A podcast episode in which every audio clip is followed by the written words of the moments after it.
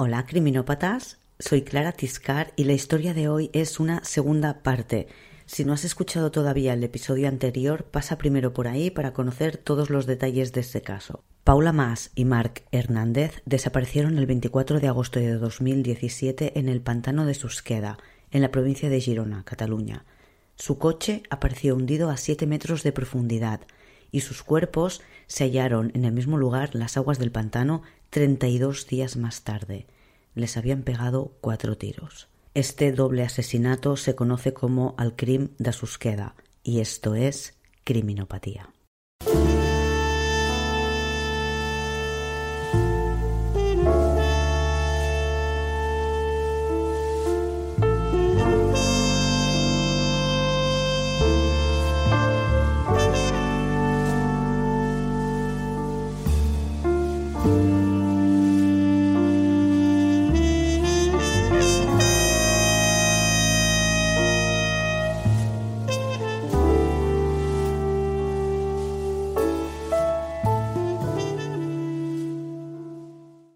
Vamos a empezar con la cronología de hechos probados, que fue un poco lo que estuve explicando en el episodio anterior, y voy a hacer un resumen añadiendo algunos detalles importantes. Paula y Mark, de 21 y 23 años, tienen intención de pasar un día haciendo kayak en Susqueda. Llegan de madrugada a un parking de tierra que hay frente a un restaurante que se llama La Parada. Está en un pueblo llamado Amer, que está en la carretera que accede al pantano. Una cámara situada en una central eléctrica al lado del restaurante capta el Opel Zafira de Paula pasando por delante de esta cámara y entrando en el parking a la 1 y 32 del 24 de agosto. Además, Paula envía una vez han aparcado un mensaje con su ubicación a un amigo.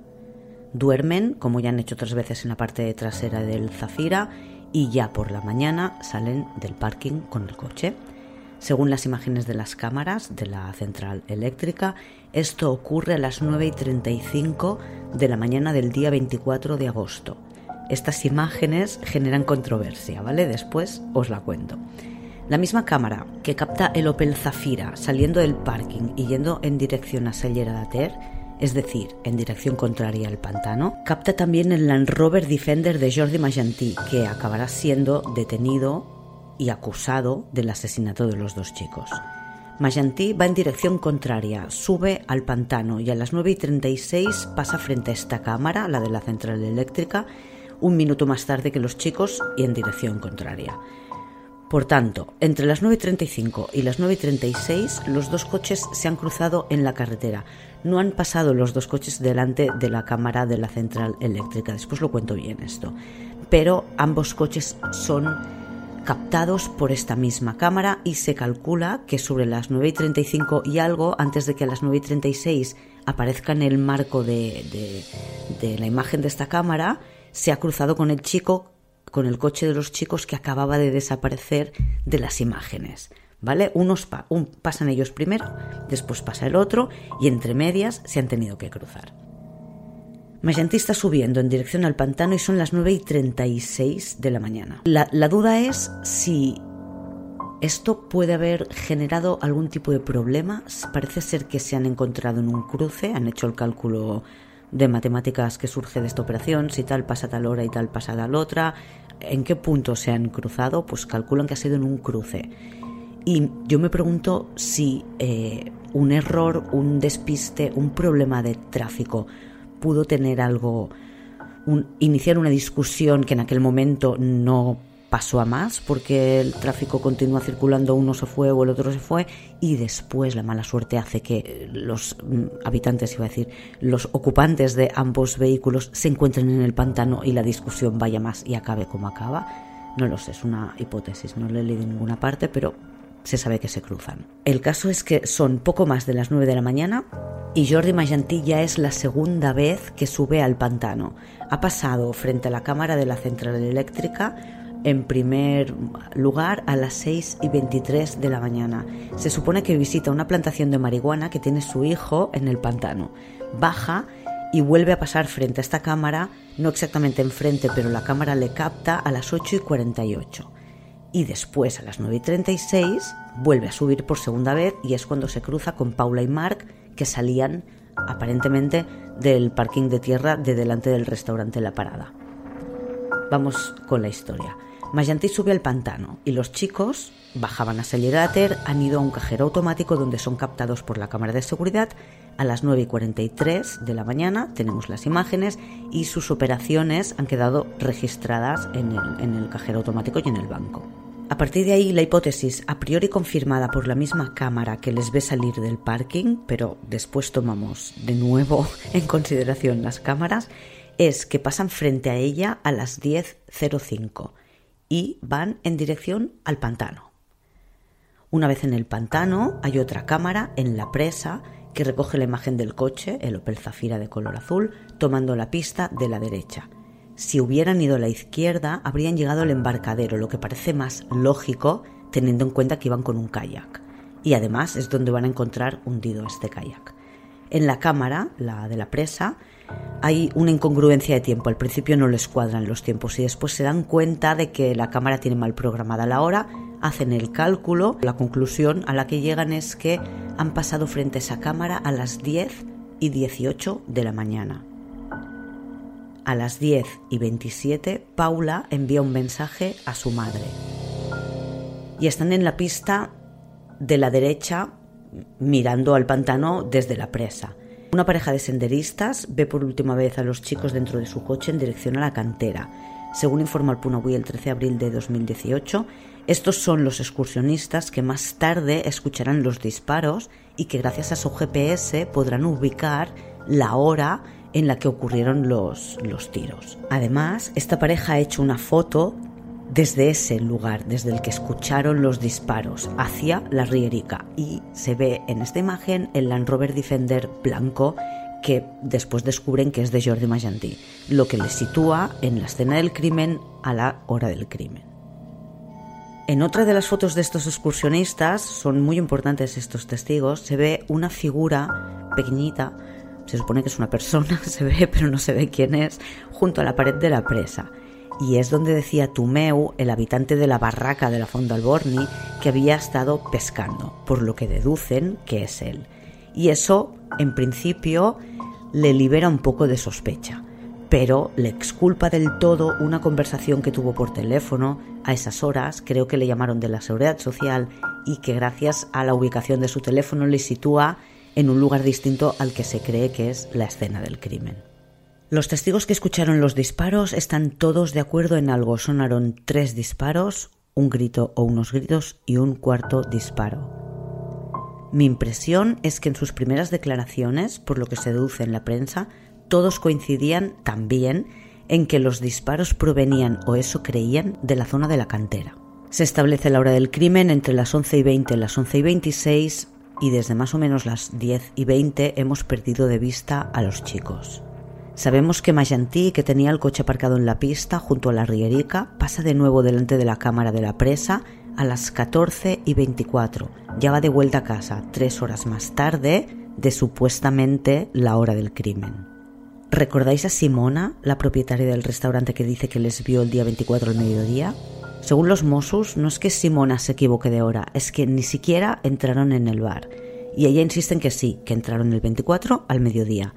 Dice que el 25 vienen sus amigos, que preguntan por ellos, le enseñan unas fotos y que ella reconoce a Paula inmediatamente y dice que a Mark no le reconoció tanto porque estaba muy cambiado respecto a la, entre la foto que le enseñaban y lo que ella había visto el día antes. Pero que cuando ve las imágenes del cajero no tiene ninguna duda de que es el chico que había estado en el, en el restaurante junto a la que ella había identificado como Paula. Y viendo las imágenes que difunden los primeros días, unas imágenes en blanco y negro de Mark, sin esa perilla o esa barba que después lleva, sin el pelo largo, se le ve mucho más niño en las imágenes, parecen dos personas diferentes. A mí también me cuesta reconocer las imágenes del cajero y las primeras imágenes que se difundieron. Las voy a poner en el blog para que podáis opinar. Simona insiste a los amigos de los chicos cuando vuelven de nuevo el día 26. Los chicos se pierden el 24 o pierden el resto de los chicos el 24. El 25 sus amigos ya se preocupan porque podrían haber tenido un accidente y suben al, al pantano y preguntan a Simona. Y Simona les dice, sí, ayer les vi. Como no les encuentran, estos mismos chicos o otro grupo de amigos vuelven a subir al restaurante con unos carteles y Simona de nuevo les dice que sí, que sí, que les, que les vio el día 24 y añade que, llevaban el kayak encima del coche. Los Mossos, antes de encontrar los cadáveres y de determinar la escena del crimen y determinar la hora supuesta del crimen, citan a declarar a Simona como un, testigo importante. Simona posa en los periódicos con la citación que tiene de los Mossos, pero después la anularon, le dijeron que no, que no hacía falta y dicen que ella es un testigo no fiable. Dicen que es no fiable porque han determinado que la hora del crimen es las 11 y 26 que a esa hora ya estaban muertos y ella siempre ha estado diciendo que les vio más tarde. Pero no es la única que lo dice. Lo veremos. Pero bueno, terminemos primero con la hipótesis de los Mossos, la que presentan ante el juez y con la que se toma la decisión de, en primer lugar, detener a Mayantí. Era urgente porque se iba del país y más adelante esta hipótesis que han pasado los meses y ha generado preguntas que no han encontrado respuestas, pues es la que lleva a escribir un auto diciendo que aunque Mayanti sigue siendo el principal sospechoso, no le liberan de la sospecha ni le retiran la acusación si dicen que tiene que estar en libertad mientras prosigue la investigación y el sumario está abierto.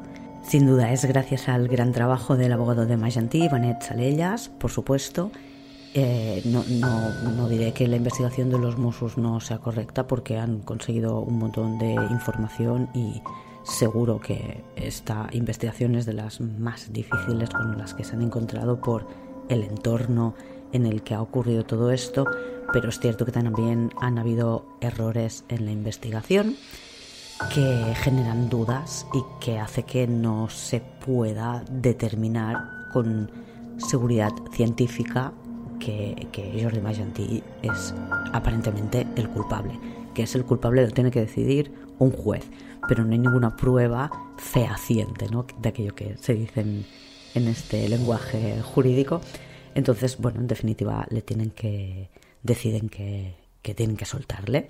Vamos a analizar por qué pasa esto. ¿Cuál es la hipótesis de los Mossos? ¿En qué se basan? ¿Y cuáles son los puntos flojos o los agujeros que puede presentar esta trama. Hasta la presa o la cantera, desde el restaurante hasta la presa o la cantera, es un recorrido que documentan con las cámaras y con los testigos, ¿vale? Tenemos cámaras, tenemos senderistas, tenemos gente que les ha visto. A partir de ahí ya son suposiciones. Creen que Paula y Mark bordearon el pantano, pasaron por la Fonda Alborni, la Rierica, la Riere de Rupit y ya en el otro lado de esta manga del pantano pasaron por Al-Yuma, que es aquella masía que está en ruinas, o estaba en ruinas en 2017, porque en Google Maps sí he visto que está reconstruida, donde nadie les vio pasar por, el, por ahí con el coche porque unos no estaban en la finca a esas horas y los que sí que estaban estaban durmiendo. Entonces nadie les vio pasar y por eso no queda registrada, no hay testigos de que ellos pasen esa mañana por allí.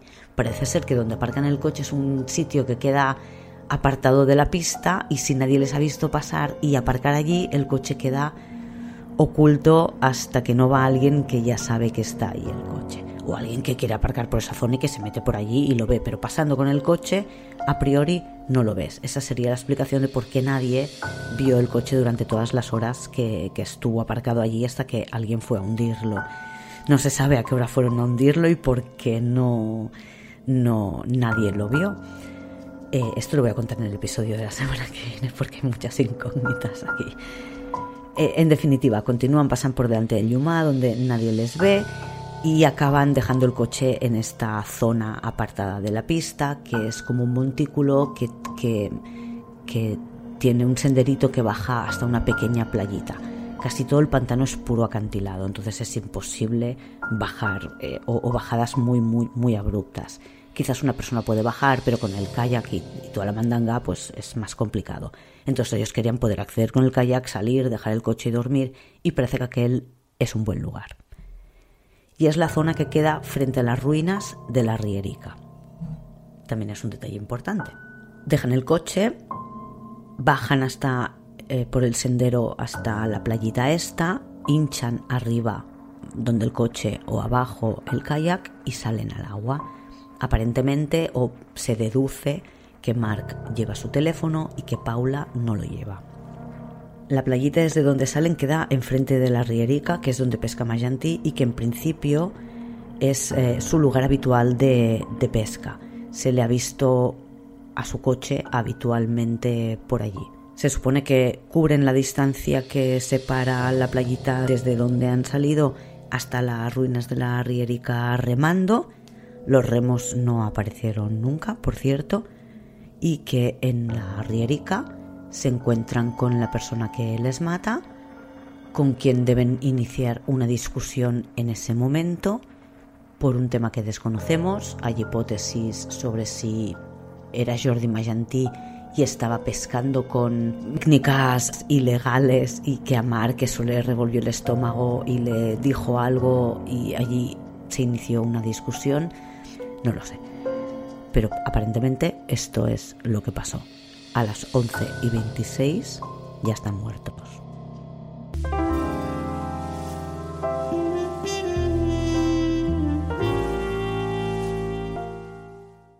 Por tanto, en poco más de una hora, 68 minutos concretamente, han recorrido la pista, han aparcado, se han cambiado de ropa, han hinchado el kayak, han remado y se han encontrado con su asesino. Y dicen que hinchar el kayak, un kayak yo no tengo, tengo una barca ante estas que tienen no sé cuántas cámaras para hincharlas y 10 minutos eh, con una bomba eléctrica estas de inflar un colchón eh, inflable, de estos que podían llevar en la furgoneta, no te los quita nadie. Por tanto, yo creo que a, lo que tarden en recorrer la pista hay que sumar 10, 15 minutos de hinchado del kayak. Y a mí me parece un poco justo de tiempo hacer todo esto en 68 minutos. Según narratura Sule en Alpunabui, hizo la prueba con su coche. Explica que ella en su coche ha tardado unos 50 minutos en recorrer la pista desde la presa hasta el punto en el que se supone que aparcaron. Tengo hecho un mapa en Google Maps que está puesto en la web, el enlace para que podáis mirar y ver dónde está cada uno de los puntos y juzgar vosotros mismos. Entonces, Tura dice que tarda 50 minutos, pero hemos de tener en cuenta varias consideraciones. La primera es que no sabemos qué tal es Tura conduciendo y tampoco sabemos cómo es conduciendo la persona que llevaba el coche ese día entre Mark y Paula. Creemos que es Mark el que llevaba el coche porque llevaba las llaves colgadas del cuello en, la foto del, cajero automático. Tienen edades diferentes eh, y son perfiles de personas distintas y seguro que conducen a ritmos diferentes. Tura tardó 50 minutos y también hay que tener en cuenta que ella llevaba un 4x4, si no estoy equivocada, que es un coche mucho más preparado, mucho más eh, alto y con una amortiguación mucho mejor. Pero Mark, en contrapartida, vale, es cierto que llevaba un coche más bajo, pero él está acostumbrado a recorrer los caminos de montaña porque estudia para ser guarda forestal, por tanto tiene que ser algo habitual en él y además anda en moto, tiene una moto de motocross, coger los baches de una manera distinta. Entonces, eh, yo creo que el gran kit aquí es, es cómo conduce cada uno. No digo que no sea posible hacerlo, solo digo que he leído que, que, que Tura dice que una vez arreglada la pista, ella tardó 50 minutos. Entonces los chicos hacían la pista por primera vez, Tura seguro que la había hecho más de una vez el día que el que lo cronometró y los chicos hicieron la pista cuando estaba tal como se la encontraron, sin arreglarla, porque la arreglaron mientras les buscaban a ellos, porque un, par de coches de los Mossos se habían quedado embarrancados en, los baches que tenía el camino. Por tanto, bueno, es un tema un poco controvertido este punto. Los Mossos, en definitiva, dicen que los chicos tardan 35 minutos en recorrer ese camino y que por eso les dio tiempo de hacerlo todo. Habíamos dejado a los chicos en la Rierica, mm, que se habían encontrado con un asesino que les había pegado cuatro tiros. Según los Mossos, el asesino utiliza el propio kayak de las víctimas para transportarles desde la Rierica hasta donde se encuentran los, los cuerpos hundidos. La teoría es que emergen de la misma en la zona donde los, los han hundido y no se desplazan mucho por el pantano.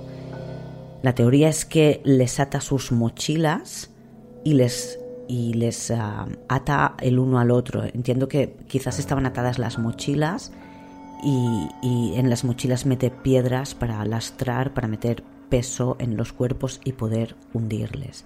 Les desnuda y mete parte de la ropa en la mochila y parte de la ropa que no se ha llegado a encontrar nunca y que probablemente daría algún indicio más de qué es lo que pasó en ese momento. Los móviles que llevaban tampoco se han encontrado. Y una vez hundidos los cuerpos, esta persona o estas personas hunden el kayak o intentan hundirlo porque se encuentra con aire en los extremos y con las, ah, con las con la parte central hundida porque tiene el peso de las piedras, pero flotando porque todavía tiene aire en los extremos. Dicen que Mayanti no sabe nadar. No lo sé si esta es una explicación de por qué el kayak no acabó de hundirse, porque se alejó de la orilla sin hundirse y quien lo estaba hundiendo no sabía nadar, no lo sé. El caso es que el kayak no acabó de hundirse y apareció en la zona del embarcadero. Entonces este, esta misma persona, el asesino, eh, Mayanti, según la teoría de los Mossos, vuelve al pantano en otro momento para hundir el coche. Y esto se supone que ocurre al día siguiente, que es cuando visita el pantano de nuevo con su mujer. Y va no a la Rierica, que es donde va habitualmente, sino que va a la zona donde los chicos habían aparcado el coche.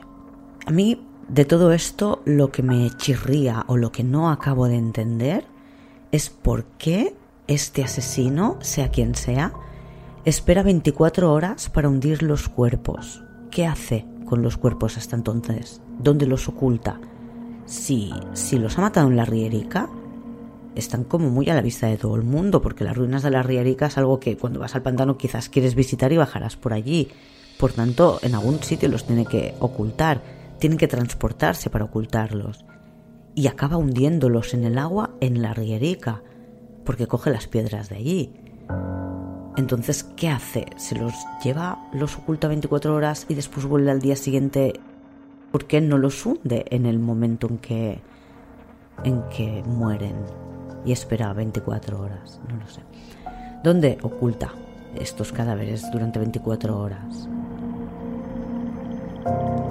El caso es que los Mossos sustentan esta teoría por lo siguiente. Determinan que la escena del crimen es la Rierica, determinan la hora del crimen a las 11.26 y dicen que el sospechoso está localizado allí, su coche, por lo menos eh, en ese lugar y a esa hora. Determinan el lugar donde aparcan el coche los chicos, que es frente a la Rierica, y como Mayanti está allí al día siguiente, entiendo que, piensan que está allí porque va a mover el coche los chicos para después poderlo hundir donde lo hunden en otro lado del pantano. Determinan la hora del crimen porque se escuchan cuatro disparos. Determinan que el crimen pues se ha producido por disparos y cuando encuentran los cuerpos, los cuerpos presentan entre ambos cuatro disparos. Y todo esto coincide con lo que dicen los testigos. Vamos a ver por qué determinan cada una cada uno de estos elementos. La escena del crimen. Se establece que la escena del crimen es la riérica por dos razones. La primera es que Jordi Magentí pescaba allí y estaba allí ese día. Y Jordi Magentí es el principal sospechoso. La segunda, más concluyente que la primera, es porque un estudio geológico dice que la piedra que llevaba Mark dentro de la mochila procede de la riérica que no es un tipo de piedra autóctona del lugar, sino que son unas piedras que se trajeron de otra parte para construir aquella masía y por tanto solo puede venir de allí. Y después tienen un estudio de sonido con una serie de disparos realizados desde varios puntos del pantano, Rierica incluida, en la que los testigos dicen que el lugar más parecido a, cómo recuerdan de dónde venían los disparos el día que se produjeron es la riérica. Se hacen varias sonometrías. Una primera, eh, que no tiene todos los testigos, es bastante improvisada, es más un, entiendo, un, rollo de, los propios Mossos que quieren probar sus teorías y ver qué es lo que. si, si encajan o no encajan con lo que ellos piensan. Y les, es posible que le pidan a los que realmente viven ya en el pantano no hagan movilizarse a nadie. Y después hacen una más en serio que ya es tomada con, valor científico en la que hacen que, que vayan todos los testigos y, y de la que toman todo tipo de mediciones y de notas para que pueda ser utilizada delante del juez. Esta segunda sonometría se realiza en diciembre de 2017. Han pasado casi cuatro meses del crimen y a pesar de que aquí sí que están todos los testigos, las condiciones son muy distintas. Entonces yo entiendo que, bueno, que el margen de error es mucho más amplio si las condiciones no son exactamente las mismas. Ya no solo influirá el nivel del agua, influirá el viento, influirán un montón más de cosas, ¿no? Entonces, eh, esto es utilizado por la defensa de Magentí para decir que la sonometría esta no es muy válida como prueba científica y que de todos modos mm, no se ha disparado desde todas las partes que se podría haber disparado. Se ha disparado desde lugares elegidos para demostrar que eh, desde donde sonaba más parecido era la riérica. La defensa dice que se ha hecho la sonometría para demostrar que es la riérica, no para buscar otros lugares posibles desde donde también se podría haber disparado. Con lo que, mm, bueno, deciden lo, que decía antes, al final con los meses, que todas estas pruebas ninguna es extremadamente concluyente y no pueden ni siquiera sumándolas todas tener, tener un caso muy claro.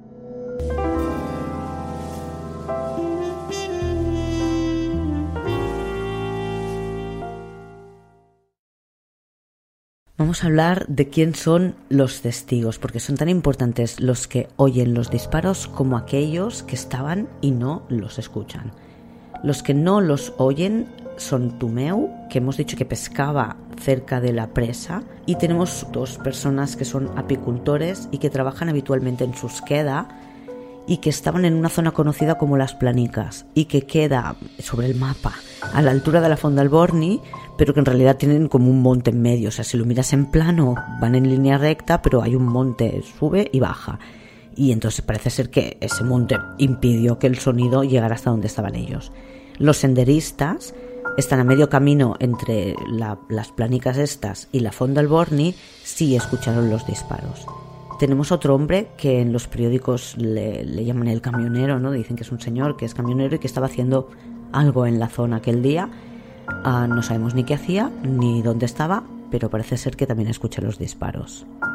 Y los famosos senderistas, que son una pareja de Mungat, también del Maresma, si no me equivoco, que escuchan tres disparos, un grito y un cuarto disparo y dicen que están convencidos de que no es de escopeta porque no tiene la resonancia típica que tienen los disparos de escopeta en la montaña. Saben cómo son un disparo de escopeta, un disparo de un cazador y dicen que para ellos no son igual. Los senderistas son los únicos que yo sepa que dicen haber oído música tipo electrónica en ese momento y que paró justo antes o justo después, dependiendo del periódico en el que lo leas, de los disparos. Se habla de fiestas rave en la zona del pantano habituales en la cantera. Se habla de un ah, campamento que Mm, está muy cerca del pantano en el que se encuentran unos generadores, unas hamacas y que hay ciertas teorías de que alguien podía estar dando una fiesta allí, que tuvieron este problema y que entonces dejaron mm, todo lo que no se podían llevar rápidamente y desaparecieron del lugar y se les quedaron allí las hamacas, los generadores y demás. No tengo claro dónde estaba ubicado este campamento. No sé si queda cerca de la cantera, si queda cerca de la Rierica, si queda cerca de donde aparcaron el coche. No tengo ni idea, pero el caso es que mm, se escuchaba música y paró justo cuando ocurrió esto de los disparos. Y también escucharon los disparos una pareja que pasa el verano en el Yuma, que son amigos de, de los propietarios, que son el propietario es belga, es un amigo suyo belga, con su mujer que es de origen coreano. Son ah, Logan y Jiwon, no sé cómo se pronuncia esto eh, en coreano. Y se supone que mientras el coche pasaba por delante, el coche de los chicos pasaba por delante del, del Yuma para ir a donde aparcaron, que eran sobre las ah, un poco pasadas entre las 10 y media y las 10.45, ellos estaban durmiendo. Los otros habitantes del campamento, Olivier Max, que lo acorto como Max, y Víctor Pierre, que es al que llamé Pierre en el primer episodio, estaban en otra zona de la finca y, desde allí no se veía la pista forestal por donde pasa el coche. Por tanto, tampoco vieron pasar el coche. Pero todos ellos escucharon los disparos. La pareja, Logan y Jiwon, estaban en el campamento, acababan de despertarse, tienen niños pequeños, y la mujer explicó que había oído la secuencia de disparos eh, mientras estaba entrando y saliendo de la cabaña. Una parte los escuchó dentro y otra parte los escuchó fuera. En ningún momento he escuchado que ellos hayan dicho que tenían música puesta. Tampoco me parecería descartable porque se ha hablado de las fiestas de música electrónica de, de las noches de, de agosto de 2017 en el Yuma, por tanto podría ser. Pero no sé, me parece que es un tema importante como para que los periodistas que, que están ahí hablando con la gente eh, se les olvide decir, ah, la música venía de, tal sitio, ¿no? Te explican que sonaba la música como un misterio, pues evidentemente pienso que podemos deducir que no venía del Yuma, porque si no, ya no sería un misterio, sino que dirían, escuchamos unos disparos para la música para ver qué pasaba y no escuché nada más. Y eso no te lo cuentan en ningún sitio. Por tanto, aunque a mí me parecería lógico que pudiera venir de su casa, se acababan de despertar y y tiene cierto sentido, no es algo que esté confirmado. Creo que más bien lo contrario. En definitiva, podría ser también que la música viniera de algún vehículo que estuviera por la zona. Em, no tiene por qué estar relacionado con esto, pero en el pantano de al lado, que está enganchadito a, a Susqueda, el pantano de Sau, en el otro lado del pantano se celebraba un, un festival de música electrónica ese fin de semana y había un montón de gente que había acudido porque les gustaba la música electrónica y gran parte de esa gente son los móviles que ese día estaban en el pantano y que por la proximidad, dependiendo de dónde estaban acampados de Sau, sus teléfonos se enganchaban a la antena de Susqueda, que es la que queda más cerca del otro pantano.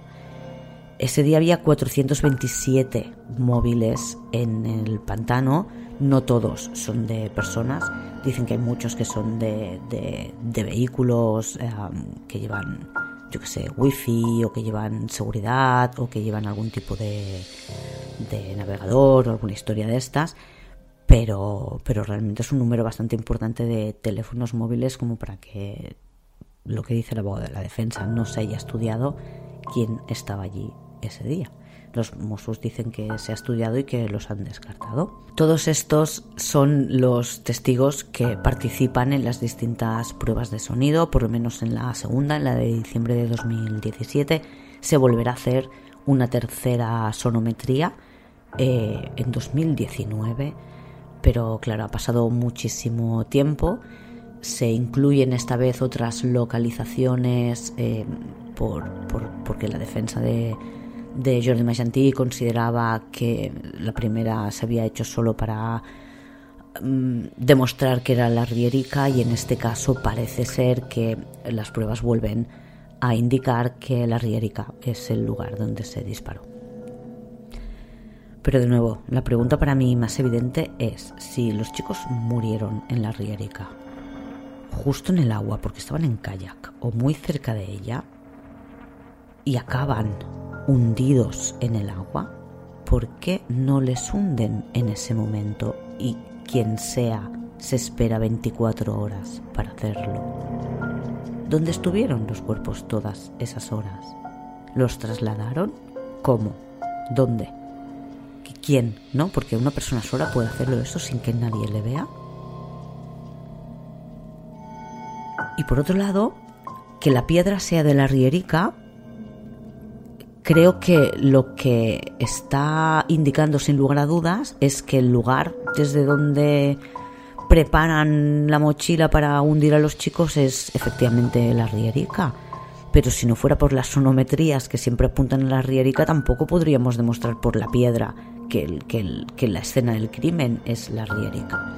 Entonces a mí me, lo que me sorprende es esto, que mueran en la rierica y que no sea hasta 24 horas más tarde que los hundan en, en una zona cercana a la Rierica desde que, a la que se llega desde con el kayak de los chicos desde la Rierica, cuando todo eso ya lo tienen 24 horas antes. No, no acabo de entender por qué este lapso de tiempo. Además, eh, algo que dice la defensa es que, en palabras del abogado, Magentí es, es, es viejo y poca cosa. Se considera que, o el abogado considera como línea importante de defensa, a exponer que Jordi Magentí no tiene capacidad ni fuerza para hacer eso él solo por sí mismo.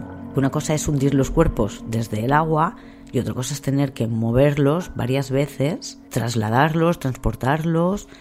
No lo sé, yo lo veo complicado. Los cuerpos indican, incluso después de haber pasado más de un mes en el agua, se observa que tienen lividez. Lo comenté en el primer episodio. Presentan lividez en la zona dorsal, lo que significa que han estado 24 horas en la misma posición boca arriba después de morir. Además, eh, están las heridas post-mortem que presenta el cuerpo de Mark y que son consideradas post-mortem con unas cuantas horas de posterioridad a la muerte, con lo cual eh, ambas cosas refuerzan la teoría de que los cuerpos estuvieron unas 24 horas tumbados boca arriba, fuera del agua, y después les ataron juntos para hundirles porque los cuerpos emergieron del agua al mismo tiempo. Se deduce que cuando una de las mochilas, la que llevaba Paula, se soltó. La mochila que todavía está atada al cuerpo de Mark tiene cuerdas del propio kayak de los chicos. Los nudos los hicieron con cuerdas que cortaron del kayak de los chicos y son unos nudos, uno de ellos por lo menos, muy específico, que no lo hace cualquiera y que es propio de la pesca deportiva, según declara la federación de, de esta práctica. Así que sabemos que les matan con un arma de fuego, que se quedan 24 horas en la misma posición antes de que les hundan en el agua. ¿Qué dicen los teléfonos móviles? Las primeras investigaciones situaban el móvil de Mark conectándose a una antena y el de Paula a otra. En ambos casos sobre las 10 de la mañana, que es la hora que llegan al pantano. Poco después salían de la zona de cobertura y según las primeras noticias se les perdía la pista. Según informaciones posteriores de las compañías telefónicas, el teléfono de Mark se desconecta a la 1 y 17 de la tarde del día 24, ha estado conectado a la antena del Pasteral y el de Paula se desconecta a las 12 y 31 del mismo día, una hora antes más o menos que el teléfono de Mark, y ha estado conectada a la antena de Susqueda. También he leído en la vanguardia, creo que era, que el móvil de Paula sigue conectándose a antenas hasta el día 25 momento en el que se deduce que se agota la batería. No sé si todo es compatible, si puede ser que alguien apagara el teléfono a las 12 y 31 y que aún ya así, como los teléfonos tienen unos localizadores y no sé qué por dentro que sigue funcionando a no ser que le quites la batería, se ha podido ir conectando a estas antenas que la han, que han ido detectando hasta el día 25. Y lo que me deja absolutamente loca eh, es una información que he leído en el diario Avui. Dicen que la defensa de Magentí, Benet Salellas, pide que se analice una llamada realizada al buzón de voz de Paula desde su mismo terminal el día 26 de agosto, concretamente a las 18 y 28. Bueno, no, sé dónde han obtenido la información, pero o sea, madre mía. Eh, esto indicaría que alguien se llevó el teléfono, lo puso a cargar de nuevo, lo encendió y llamó al buzón de voz a ver quién ha estado llamando a Paula, no lo sé. No lo sé. Eh, y no deja rastro, no se puede ubicar esa. Supongo que es por eso que lo pide la defensa. O sea, en qué, ¿a qué antena se conectó? ¿Qué dice Google? ¿Qué dice el GPS? Sé que. ¿Dónde estaba el teléfono ese día? De los teléfonos se pierde el rastro, no se sabe nada, no se han encontrado en ningún sitio. Los Mossos querían ir a Colombia a buscar los teléfonos, pero no obtuvieron el permiso del juez y finalmente la mujer de Majanti vino a declarar aquí. Os lo contaré todo en el episodio de la semana que viene, lo de la señora Majanti.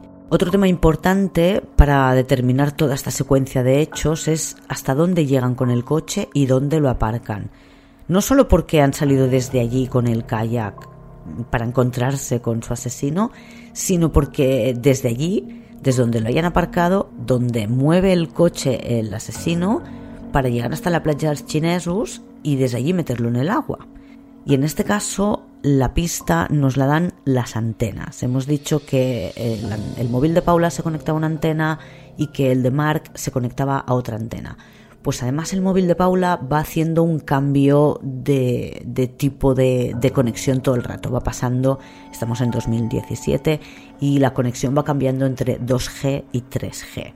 Y parece ser que solo hay una zona del pantano en la que eso pasa, que no hay eh, una estabilidad de tipo de cobertura y que tu móvil va cambiando todo el rato entre 2G y 3G. Y que eso es en la zona en la que han decidido que, que aparca el coche, evidentemente. Y es la playa que queda frente a la Rierica, lo que encajaría ah, con que salen desde allí y, y, se encuentran con su asesino en la que se ha establecido la escena del crimen, que es la Rierica. Según la hipótesis de los Mossos, llegan a este punto donde aparcan el coche a las 10 y 39. Em, han pasado por la pared de la presa a las 10 y 18 y aparentemente llegan aquí a las 10 y 39. Cuando decíamos, según Tura Sule, eh, tardas 50 minutos en hacer este recorrido. De nuevo, os pondré el enlace del mapa que he creado en Google para que podáis ver todos estos puntos y entender esto lo mejor posible. Esta es la información, la de la, que se obtiene de las antenas, eh, obtenida a partir de, pues eso, antenas, repetidores de teléfono, que es la que proporcionan las compañías de teléfono. Pero Google tiene su propia información. Eh, los teléfonos utilizan servicios de Google y si tienen la ubicación activada, pues eh, Google sabe dónde en tu cuenta de Google se puede ver cuál ha sido el recorrido de tu teléfono móvil. Y eso es lo que hacen con el teléfono de Mark. Analizan ah, qué información proporciona Google. Y la información que proporciona Google es mm, curiosa. La información de Google añade dudas. Como no podía ser de otra manera, si no, no estaríamos hablando de esto.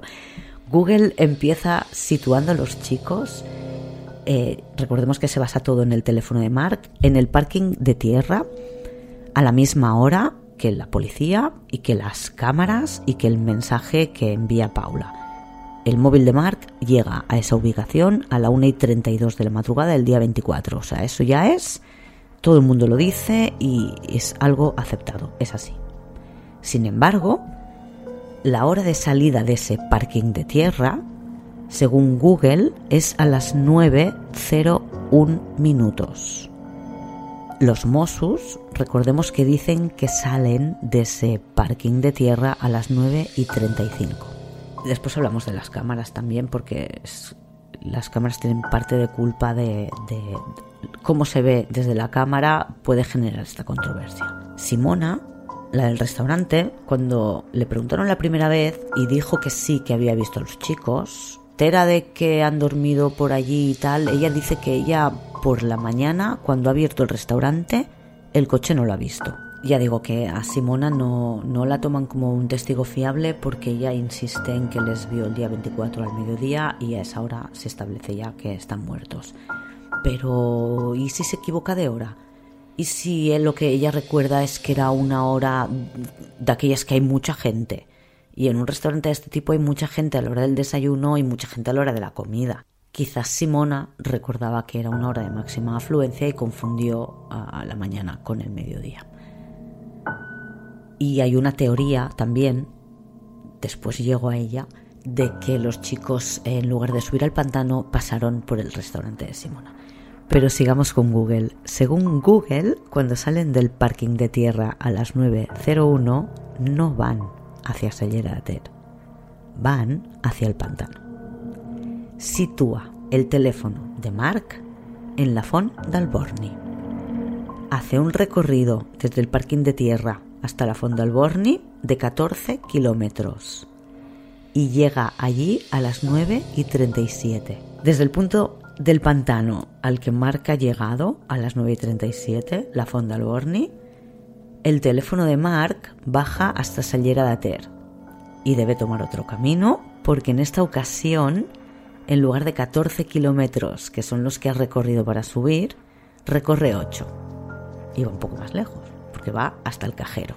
Se detiene en el centro del pueblo de Sallera de Ter y está allí entre las 9.46 y las 9.57, cosa que encaja con la hora y el tiempo en el que sabemos que están en el cajero automático y de la que se tienen imágenes y registros en el banco. Y a partir de ahí la información de Google se pierde. En definitiva, Google dice que el teléfono de Mark lo más lejos que llega en el pantano es la fonda Alborni.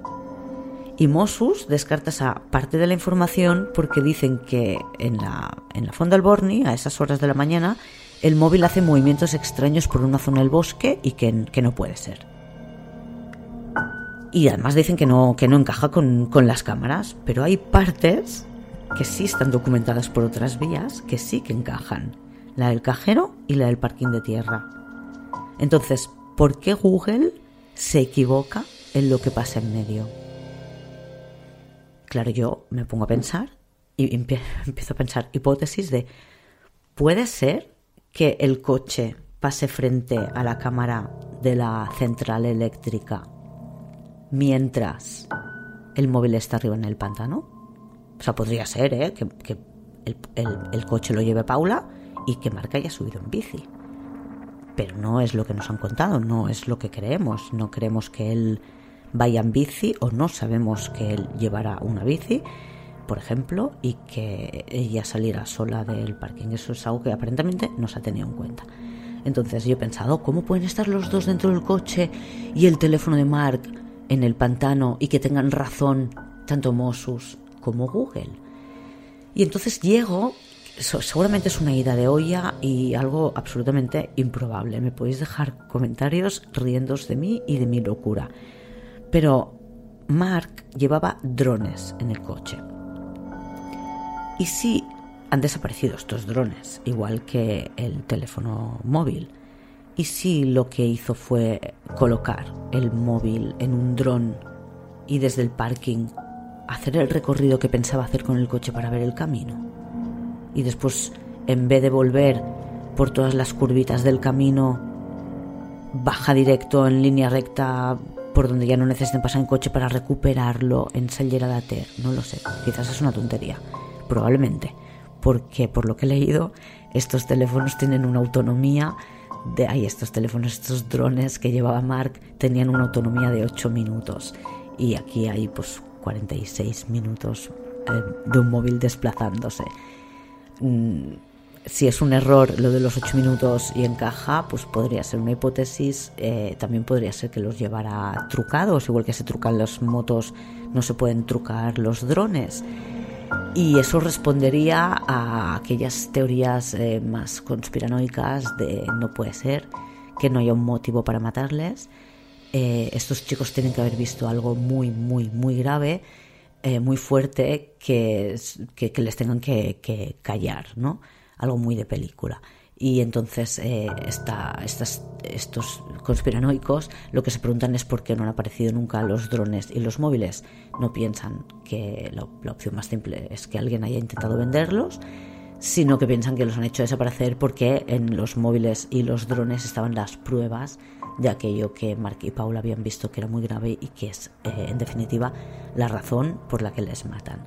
No lo sé, puede ser. Tiene sentido, pero no es la opción eh, más fácil de todas, ¿no? Entonces, normalmente estas cosas se solucionan por, por lo que parece más lógico. Y esto no lo parece, pero de todos modos, bueno, tenemos una incoherencia que nadie sabe explicar de por qué Google dice que el móvil de Mark está en una parte y los Mossus creen que el coche con los chicos dentro está en otra parte.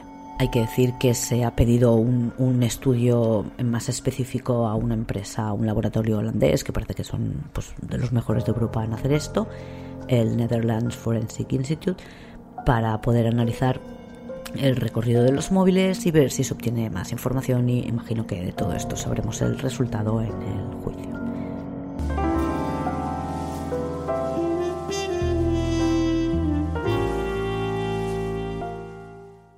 Y todo esto genera controversia porque la propia cámara en la que se basan gran parte de, esta, de estos movimientos genera controversia. Em, la cámara, por un lado, no tiene definición suficiente, no se aprecian las matrículas, si no nos hubiera tenido que hacer todo el movidón de buscar entre 700 y pico coches cuál podía ser el que estaba subiendo al pantano. Captan la matrícula en la cámara y lo tienen claro. No tiene esa definición. Es en blanco y negro, con lo cual entiendo que entre un coche negro y un azul oscuro igual no hay diferencia. Y además, eh, no todo lo que está recogiendo la cámara em, son coches que previamente han pasado frente a ella. Me explico. Esta cámara está situada en una carretera, que es una carretera que está bifurcada. Esto quiere decir que ah, los dos sentidos de la carretera no pasan por el mismo sitio, no tienen el mismo trazado. Desde Sallera hasta el pantano pasas por delante de la central eléctrica, llegas al parking de tierra y al restaurante, puedes girar a derecha, puedes girar a izquierda. Para ir hasta Sellera no pasan por delante de la cámara de la central eléctrica. Pero la cámara de la central eléctrica capta el movimiento del coche saliendo del parking. Y esto ocurre en el punto de fuga de la imagen. Mirando la pantalla lo ves aparte, en la parte de arriba de todo donde ya no, ya no hay nada más grabado. Y entonces, claro, es, es complejo de determinar. No es tan fácil como cuando el coche ha pasado por delante se ve que es un Opel Zafira que pasa por delante de la central eléctrica y al final, al final, al final de la imagen se mete en el parking. Cuando sale del parking ya es más difícil em, determinar qué vehículo es y como para ir a Sallera tiene que ir para arriba, hay un punto en el que se pierde y entonces eh, se vuelve para abajo o se gira de izquierda, en definitiva. No es tan fácil como parece. Y esto en las pelis, pues ya sabemos, ¿no? Lo solucionan un par de clics, clics, clics y lo amplían y ya no te digo la matrícula, sino que te digo la marca de las gafas de sol del conductor o el número de empastes que lleva. Pero, pero aquí no ocurre así, la realidad es que tienen estas cámaras y que cada uno ve un poco lo que le interesa ver. Ya sabemos que la sugestión o la creencia de lo que uno espera ver marca mucho lo que vamos a ver. Y los mozos lo que ven es que el coche de los chicos a las 10.05 pasa de largo del parking eh, y gira a la izquierda y la defensa de Jordi Magentí lo que ve es que ese coche a las 10 y 5 entra en el parking de tierra pasan dos pares de piernas porque no se ve la imagen entera, por lo que decía que está en el punto de fuga de está en el límite de la pantalla. Entonces se ven los piececitos como cruzan la carretera y se ven a dos personas que entran en el restaurante. Esas dos personas vuelven a salir del restaurante y vuelven hacia ese coche que sale del parking a las 10 y 37 en dirección Sellera Ater. Por tanto, tenemos aquí em, una gran incógnita entre quién tiene razón. Los Mossos, que además dicen que esto queda reafirmado porque en la cámara de la presa del pantano se ve al Zafira pasando a las 10 y 18, o por la defensa Magentí que dice que ese coche no es, que se mete en el, en el, en el parking y que después se va a Sellera. Se propuso que se viera o se hiciera un visionado de las cintas en sede judicial delante del juez y el juez dijo que cada uno tenía las copias y que cada uno se las mirara en su casa, llegará a sus propias conclusiones y ya las presentaría en el juicio. Ah, si alguien ha conseguido esa imagen determinante y que saca todas las dudas posibles, pues se la está guardando para el juicio y la utilizará cuando mejor convenga, evidentemente, y ahora desde luego no es el momento para hacerlo. Pero Mm, para nosotros criminópatas eh, nos queda la duda sobre qué es lo que pasó. Si suben, si no suben, si evidentemente suben y alguien les acaba matando. Pero fue en ese momento porque esto encajaría con que Simona les hubiera visto. Si cruzan la carretera a las 15 y están hasta ahí 37 en el restaurante, encajaría con que Simona les hubiera visto.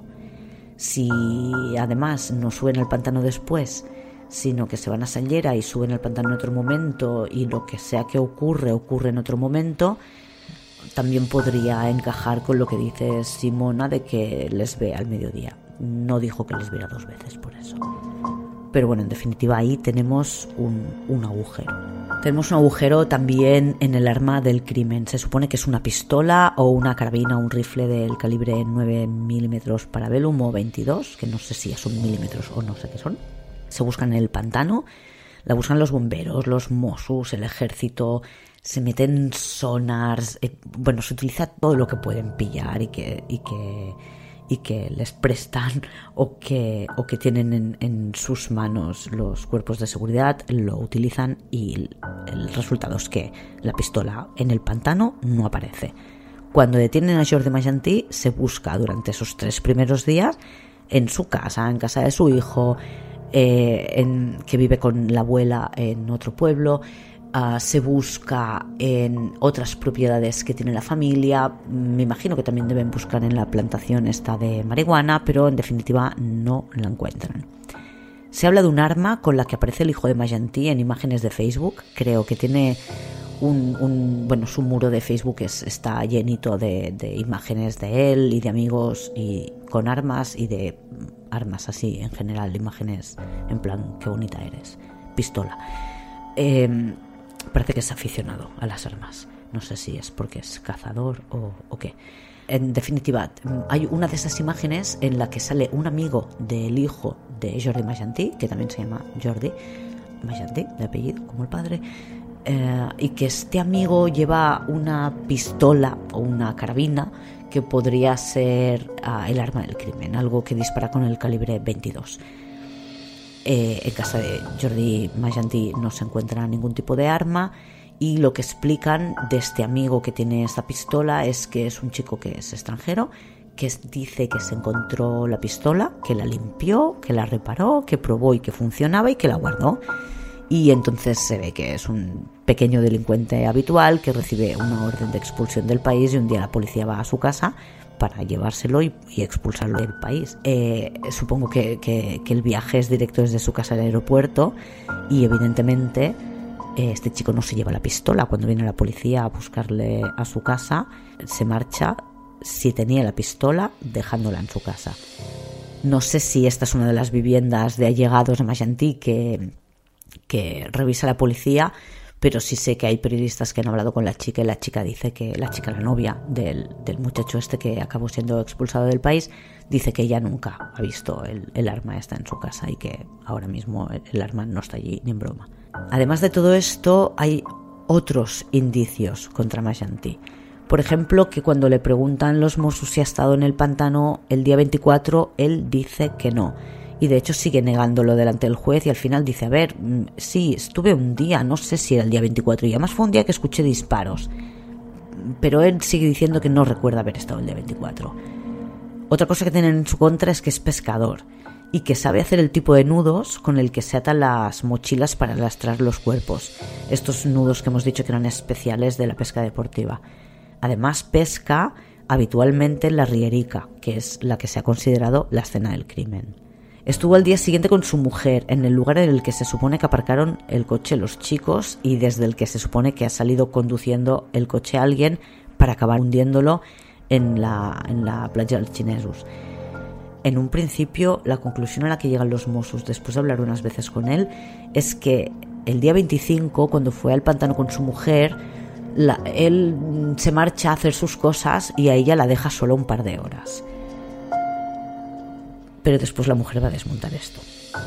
Ya veremos cómo lo desmonta. Otros indicios que tienen son conversaciones de Majanti que han quedado grabadas una vez ya es investigado y han puesto micrófonos y pinchado sus teléfonos. Tiene conversaciones telefónicas con su hijo, a quien le pide que no le llame por teléfono. Menciona que los periódicos hablan de su coche y su hijo le dice algo así como, ya, ya, pero bueno, yo he dicho que iba a buscar leña y el jefe de ahí, ah, bueno, mira, que vienen de buen rollo al final verás cómo te dan por culo. Y el padre le dice, vale, vale, pero no me llames mucho, ¿me entiendes? Y el hijo, bueno, pues parece que no, le acaba de entender porque le insiste, le dice, pero que el jefe de ahí y más gentil acaba diciéndole, lo que tienes que hacer es no llamarme para estas cosas. ¿Lo entiendes? La conversación es más larga ¿eh? y está llena de perlitas. Eh, hay, un extracto en un, periódico, os voy a poner la imagen de ese extracto de conversación que se publicó en el Nacional y os la voy a poner traducida en el blog para que podáis juzgar por vosotros mismos. También le pide a su mujer que no hable de eso con los Mossos y habla con su madre, le cuenta que está preocupado porque el chico le llama mucho por teléfono y ella le dice, bueno, ¿qué le has dicho? Y él le dice, ya le he dicho que no me llame. Pero claro, mm, en ningún momento están hablando de un asesinato. Pueden estar hablando de un crimen o de una plantación de marihuana. Porque el hijo de Mayanti, ya lo he comentado, tiene una plantación de marihuana y se supone que la vigilaba Mayanti. De hecho, la razón por la que no se va a Colombia con su mujer en septiembre de 2017 es que tienen que recoger la cosecha y tiene que cobrar parte de su negocio. El móvil de la mujer de Magentí, que es con quien va al pantano el día 25, no está operativo ese día 25, no lo lleva al pantano. El móvil de su mujer deja huella en el pantano cuatro días ese verano. Ninguno es el 25 de agosto, pero uno de esos días es el 28 de agosto, que es el día que Mayanti dice haber visto volar el helicóptero sobre él. Se lo dice a Tumeu cuando Tumeu le pregunta a los Mossos te están buscando y él le dice al hombre este que vive en la barraca en el pantano, qué raro, pero si me han estado sobrevolando con el helicóptero mientras yo pescaba. Y parece ser que eso es, cierto, es así, porque Mayanti con el móvil de su mujer estaba en el pantano ese día 28. Otro indicio que tienen contra Mayanti pues es que su mujer se marcha a Colombia y se marcha porque él compra un billete el día 29, al día siguiente de haber estado en el pantano, porque es el día que se hace público que se ha encontrado el coche de los chicos y que lo están reflotando. Su mujer eh, tiene puntos eh, interesantes y es, una de las razones por las que se desmontan parte de la hipótesis de los Mossus. Veremos si en el juicio mantiene las declaraciones que ha hecho hasta el momento. Mm, pero lo que decía, la semana que viene continúo con esta historia y acabo de explicar toda la parte que está relacionada con la mujer de Mayanti y sus declaraciones.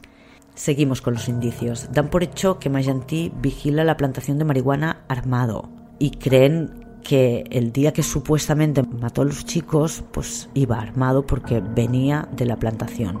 Además, Jordi Majanti encaja con el perfil criminal que buscan, que es una persona que es gran conocedor de la zona, de los caminos, los accesos, el nivel del agua, la profundidad del pantano y que tiene como rasgo de personalidad que es impulsivos. Se supone que este crimen fue a raíz de algo que ocurrió en el pantano, no por una razón, un motivo previo. Nadie tenía razones para matarlos.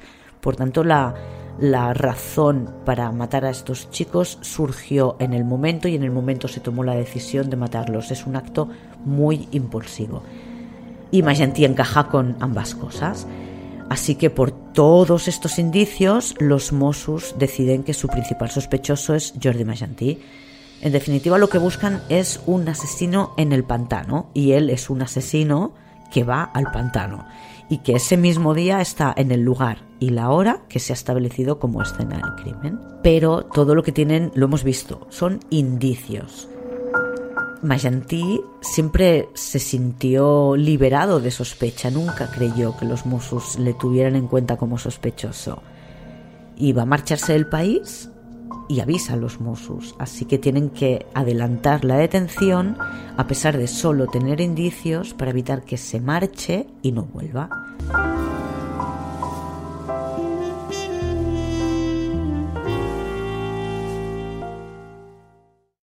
El día que detienen a Jordi Magantí, que es el 28 de febrero de 2018, detienen también a su hijo. Vamos a ver quién es el hijo de Jordi Magantí. Jordi Magentí y su mujer, a la que mató en 1997 cuando ya estaban separados, tuvieron dos hijos, un chico y una chica.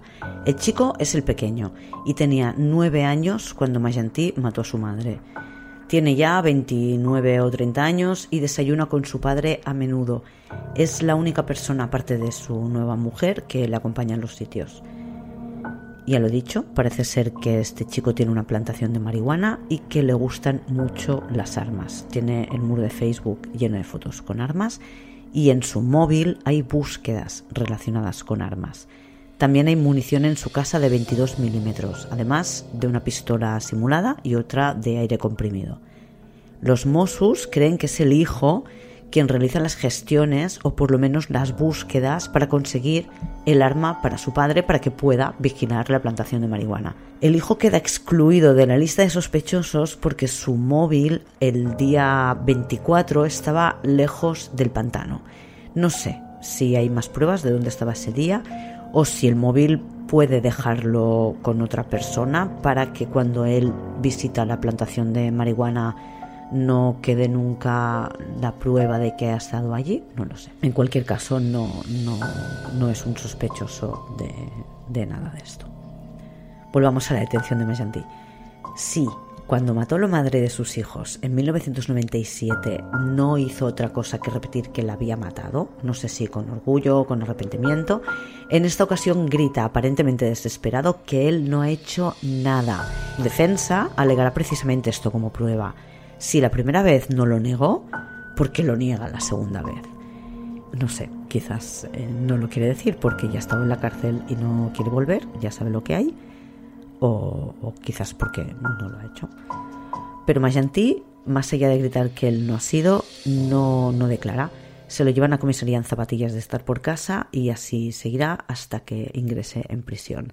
Estamos a finales de febrero, ha nevado, el paisaje de sus queda nada, tiene que ver con aquel que encontraron los Mossos en agosto cuando desaparecieron Paula y Mark. Y Majanti decide no participar en la reconstrucción de los hechos cuando le llevan a Susqueda. Dice que hacerlo sería aceptar que él participó y que él no hizo nada. Y en definitiva, una vez detenido, ya hemos visto que no declara, no participa de la reconstrucción de los hechos, pero le envían a la cárcel porque el fiscal cree que o ha sido él o ha visto a quién ha sido y cree que si lo encierran, hablará. Y Magenti habla cuando llega a la cárcel. Tiene antecedentes de suicidio y le ponen, creo que es algo habitual, con un preso de confianza que vigilará que no se autolesione y que intentará hacerle hablar. Y este preso cuenta que Magenti le explica la primera noche que llega que está allí porque no ha querido hablar, que él en realidad no ha hecho nada, que todo lo ha hecho su hijo y que él lo que hizo fue ayudarle a ocultar los cuerpos. Que le ayudó y calla, bueno, esto de calla entre comillas, ¿no? Porque se lo está contando al, al preso de confianza y Magenti ya ha estado en la cárcel y sabe cómo funciona la cárcel, por tanto sabe que lo que pase la primera noche y la persona con la que lo han puesto no es algo casual. Él calla porque dice que tiene que ayudar a su hijo, porque se lo debe por haber matado a su madre cuando él, era un niño. Pero tanto los Mossos como el fiscal están convencidos de que Jordi Majanti, padre, es el único culpable.